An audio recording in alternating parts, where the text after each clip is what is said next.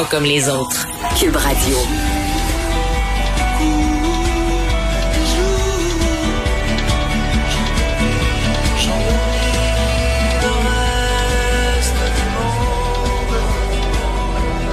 Élise Jeté est là.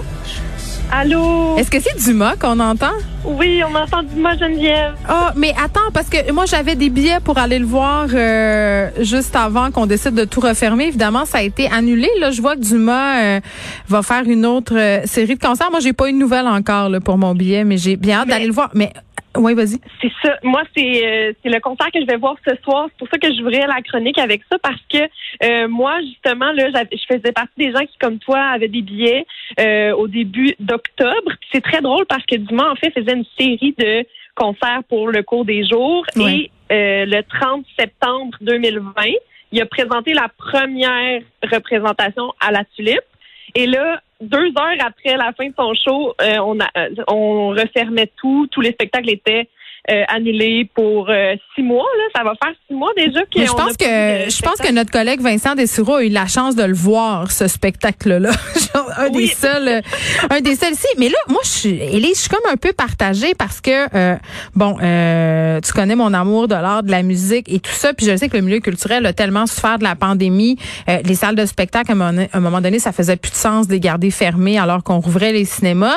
Là, on a ce retour des concerts en zone rouge bon, on a la situation des variants, donc je, je, je suis mi-figue, mi-raisin, mais j'ai quand même envie qu'on se réjouisse ensemble. Les salles de spectacle, les salles de théâtre peuvent rouvrir aujourd'hui euh, en zone rouge. Oui, oui, vraiment. Puis ils peuvent le faire. Là, les salles de spectacle, et les théâtres aussi vont rouvrir. Euh, ils peuvent le faire, mais c'est pas tout le monde qui va décider de le faire. Hein, Geneviève, faut, euh, faut relativiser parce que il y en a pour qui c'est pas payant du tout de rouvrir une salle avec si peu de public parce que la distanciation euh, physique doit demeurer euh, la priorité là, dans toutes ces belles salles-là. Fait mhm. que, euh, par exemple, ce soir, moi, on m'a dit que vu que j'avais un billet solo, j'ai un billet de journaliste, je vais être assise toute seule dans une zone où les gens sont assis tout seuls.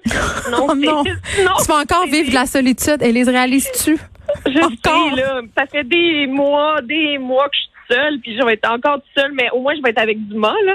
Moi, je suis vraiment, je sais pas comment me sentir en fait par rapport à ce spectacle-là. Je vais être tellement énervée. Je, je sais pas comment je vais me Mais je suis jalouse. Sur ma chaise. Je te jalouse en ce moment. Même si tu vas passer un petit moment seul avec toi-même, tu vas quand même être avec Dumas. Oui, exactement. Mais euh, il y a plusieurs salles. Tu sais, la tulipe, c'est quand même grand, donc ils peuvent rentrer là une bonne. Je sais pas combien de personnes exactement ils vont réussir à rentrer dans la tulipe, mais ils vont, ils peuvent rentrer beaucoup de personnes même s'ils sont distancés. Euh, par contre, mettons, tu prends une salle comme le Lion d'Or. Euh, en ce mhm. moment, moi, je suis sur le jury des Francs ouvertes, un concours de musique qui se passe durant quelques semaines encore, et les prestations, il y a seulement le jury qui est sur place au Lion d'Or parce qu'on a un papier spécial là, vu que c'est un tournage et les, les personnes finalement euh, qui veulent assister au concours, ben ils font virtuellement. Euh, par contre, là, on se disait, ouais, mais là, euh, on parlait avec les organisateurs, ils disaient, on va-tu avoir les dernières étapes du concours en présentiel, tu sais, mm-hmm. mais rouvrir le Lion d'Or pour des, pour pour ce concours-là, ça voudrait dire faire rentrer maximum 40 personnes. Mais ça, c'est pas rentable euh, pour des salles, pour des promoteurs, pour personne. C'est pas rentable, puis c'est pas rentable, puis tu sais, le bar n'a pas le droit d'être ouvert. Fait que là, t'as pas le bar en plus pour faire un petit peu plus d'argent sur le côté, tu sais, fait que non, puis les artistes vont pas payer pour aller travailler non plus là, à un moment ben, donné. Ça. Non, non, puis euh, les, les, fait que les salles de spectacle peuvent rouvrir à partir d'aujourd'hui, mais vont-elles toutes le faire? Moi, j'ai hâte de voir comment ça va avoir affecté l'industrie, puis euh, est-ce que tout le monde va avoir les moyens de rouvrir, tu sais? Ben oui, puis pour ceux qui vont décider de le faire, euh, qu'est-ce qu'on a hâte d'aller voir? Ah, ben là, il y a du vent, évidemment, là. Mais là, oui. du vent, du vent. Et puis euh, là, c'est vraiment le fun parce que euh, il y a encore d'autres représentations. Il y en a demain, dimanche, à Montréal encore. Euh, ça va se déplacer à Québec également en avril, puis il y aura quelques autres dates. Mais euh, il y a aussi Louis-Jean euh, Louis-Jean Cormier qui euh, va commencer une petite tournée qui va finir chez nous un petit peu plus tard. mais ce soir, il est à Trois-Rivières. Il va sortir un nouvel album le 26 mars. Le ciel est au plancher. Mm. Un hommage à son père décédé au début de le, juste juste juste avant la pandémie. Oui, puis t'as vu peut-être t'as vu peut-être le vidéoclip qui a été lancé, je crois que c'est hier. Euh, oh mon Dieu, c'est beau. Chanson, magnifique chanson. Euh, et Louis-Jean Cormier, c'est vraiment c'est fascinant parce qu'il il chôme pas il me chôme pas tant que ça là. Il a lancé en même temps une plateforme qui s'appelle le 360 qui est une plateforme d'écoute virtuelle où est-ce mm-hmm. que c'est comme un fan club de Louis-Jean finalement avec plein de contenu là-dessus.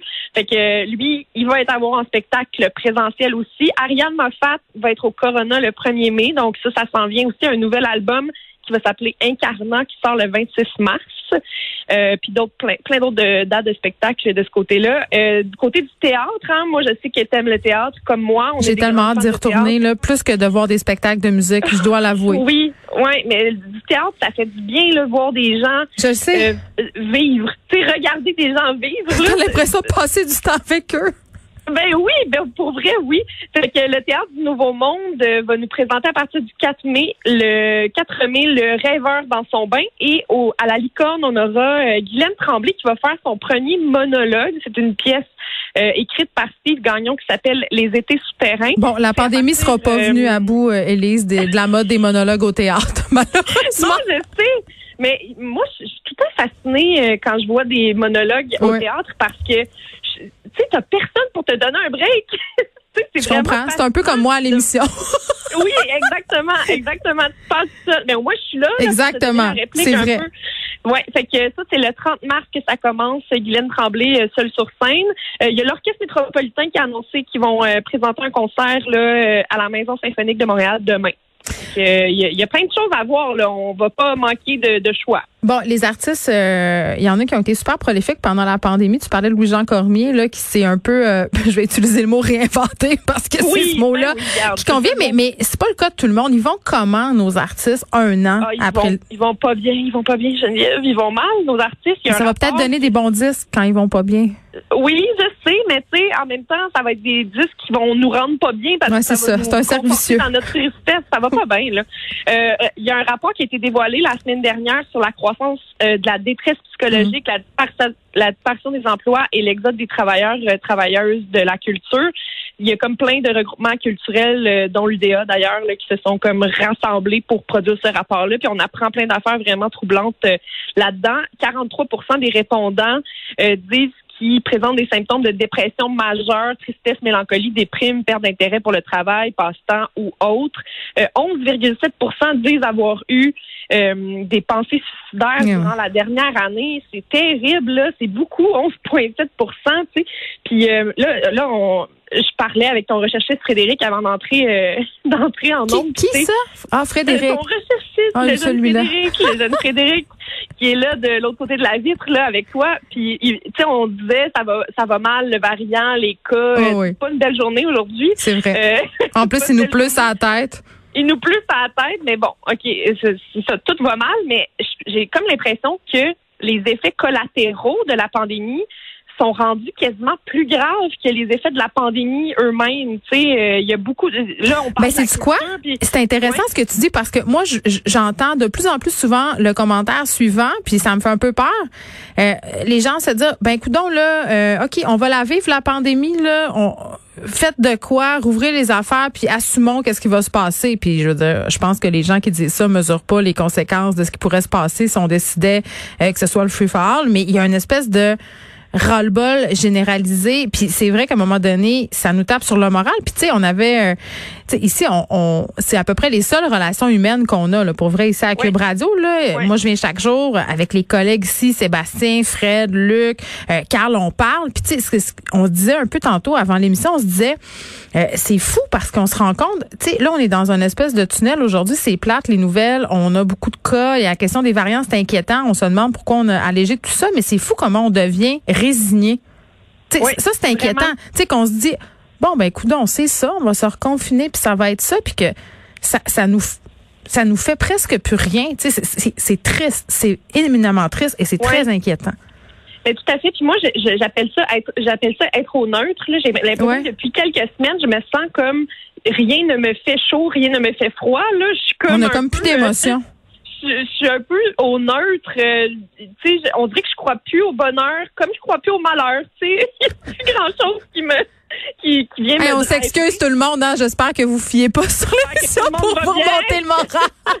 non, mais sans joke, mais ça fait du bien de se dire ça parce que c'est pourquoi ça fait du bien fait. parce que je pense que tout le monde un peu expérimente ça en ce moment, cette espèce de sentiment d'inquiétante étrangeté là, puis tu sais ce nouveau normal là auquel on est en train de s'habituer, c'est le fun de se refouetter un peu puis faire hey pour vrai là, ça sera pas de même tout le temps puis là on, on est un peu résigné tout le monde, mais il faut attendre encore un peu pour voir ce qui va se passer.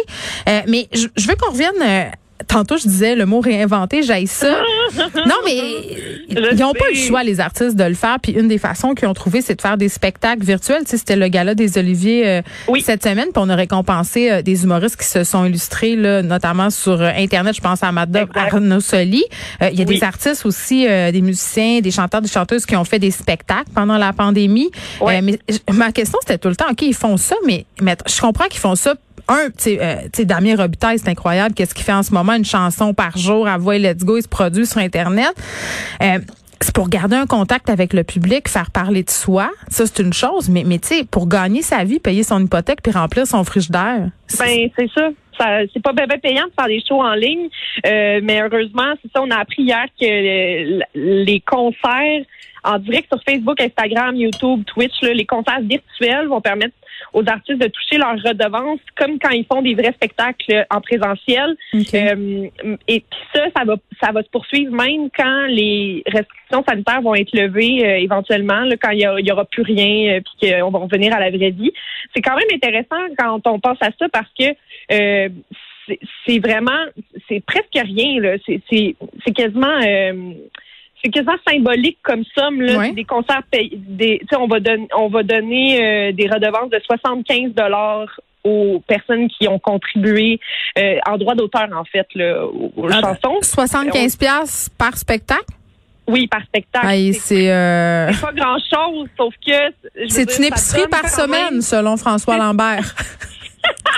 Je lâcherai jamais avec ça. Ça va rester pour toujours. symbolique, mais tu sais, c'est ça. Puis euh, évidemment, il y a des critères là, pour Mm. que ton spectacle euh, virtuel soit compté là, parmi ceux qui, qui ont le droit d'avoir des leurs droits d'auteur. Mm. Cela dit, sais, je pense que c'est c'est bien qu'on qu'on soit rendu à dire ben savez-vous quoi, On- il y en a des On solutions. reconnaît. on, Ouais. va vers- on le reconnaît au moins que c'est du travail, c'est pas du euh, encore du travail invisible. Ouais, mais c'est pas un- c'est ça, c'est comme si ça nous était dû. C'est une espèce de service après-vente, comme si les artistes étaient là pour nous divertir. Non, non, tu sais, ça se paye ces affaires-là.